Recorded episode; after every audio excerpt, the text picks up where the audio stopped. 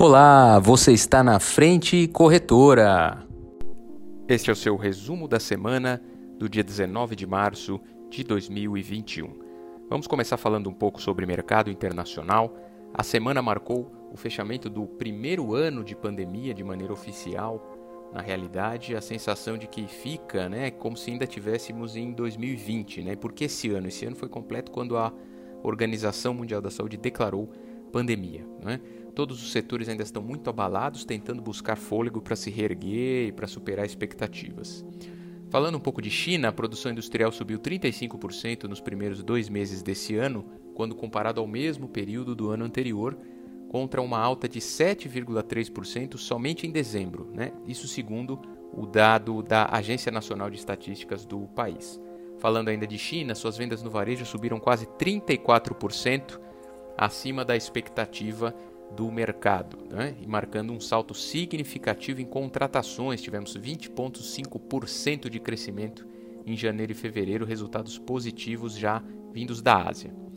Falando ainda um pouco sobre pandemia e como causas dessa própria a, a pandemia, Portugal estendeu nessa segunda-feira a proibição dos voos da Grã-Bretanha e do Brasil por mais duas semanas até o final do mês de março, sendo apenas permitidos voos humanitários e de repatriação segundo o Ministério da Administração Interna do país. Na Alemanha, os casos também voltaram a crescer de maneira exponencial e o país já decreta oficialmente a terceira onda do Covid-19.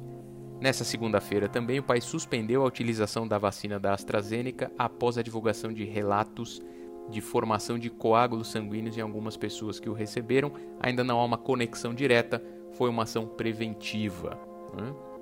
Portanto, é, no próprio dia 18, na data de ontem, a Agência de Medicamentos da União Europeia declarou que a vacina é segura e eficaz.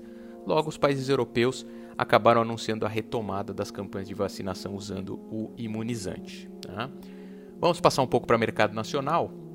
O Boletim Focus do Banco Central da semana elevou as estimativas para a taxa Selic para 4,5%, muito em linha com esse recente aumento, né? e a previsão do IPCA também subiu para 4,6%, uma décima alta seguida. Os economistas cortaram estimativas do PIB para o final do ano, o crescimento agora é de 3,23%, sendo que no mês passado era de 3,43%.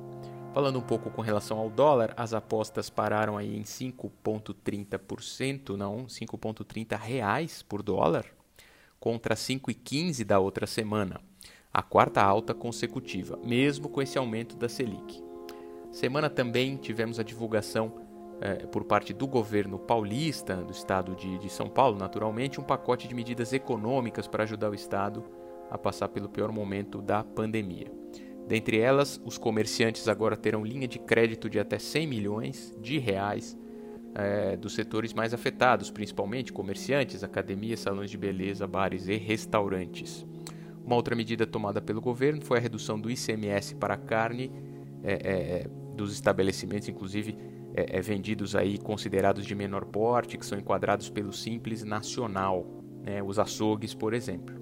Essa redução foi de 13,3% para 7% no ICMS na compra para revenda.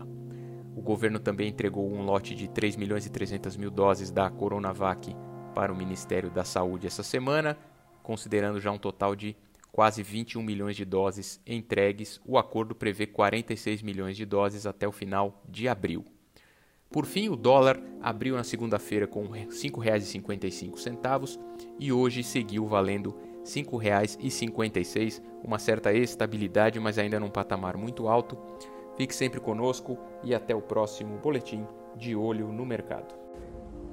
Fique sempre conosco, vá lá em www.frentecorretora.com.br/blog e até o próximo podcast.